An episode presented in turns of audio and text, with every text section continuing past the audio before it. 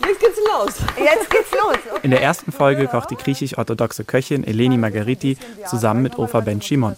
Der Jude schneidet gerade Zwiebeln für seine christliche Kollegin. Eleni kocht Octopus Stifado. Besonders beliebt ist es in der Fastenzeit. Ich habe natürlich das äh, ausgesucht, weil das erinnert mich an meine Heimat.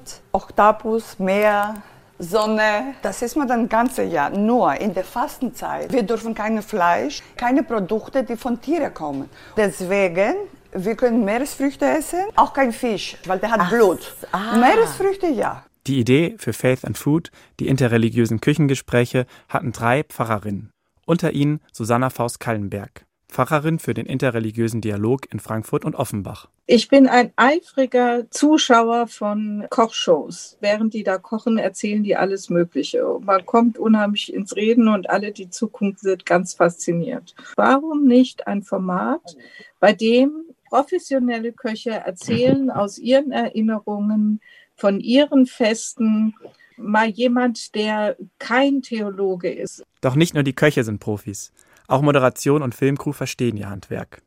Ofer Ben Shimon kocht Shakshuka, ein typisch israelisches Gericht. Ideal als Frühstück, Lunch oder Vorspeise. In der Küche helfen sie sich gegenseitig, auch wenn sie nicht alles probieren dürfen. Ist hier auch Tabus in Israel?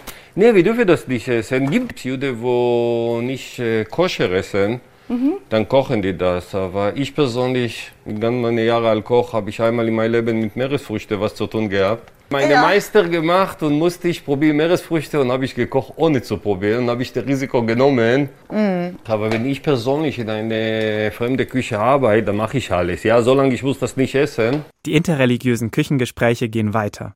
Anschauen kann man sich alle bisherigen und zukünftigen Filme auf faithandfood.de sowie dem dazugehörigen YouTube-Kanal. Morgen Abend dann schauen sich eine Muslima und eine Bahai gegenseitig in die Töpfe.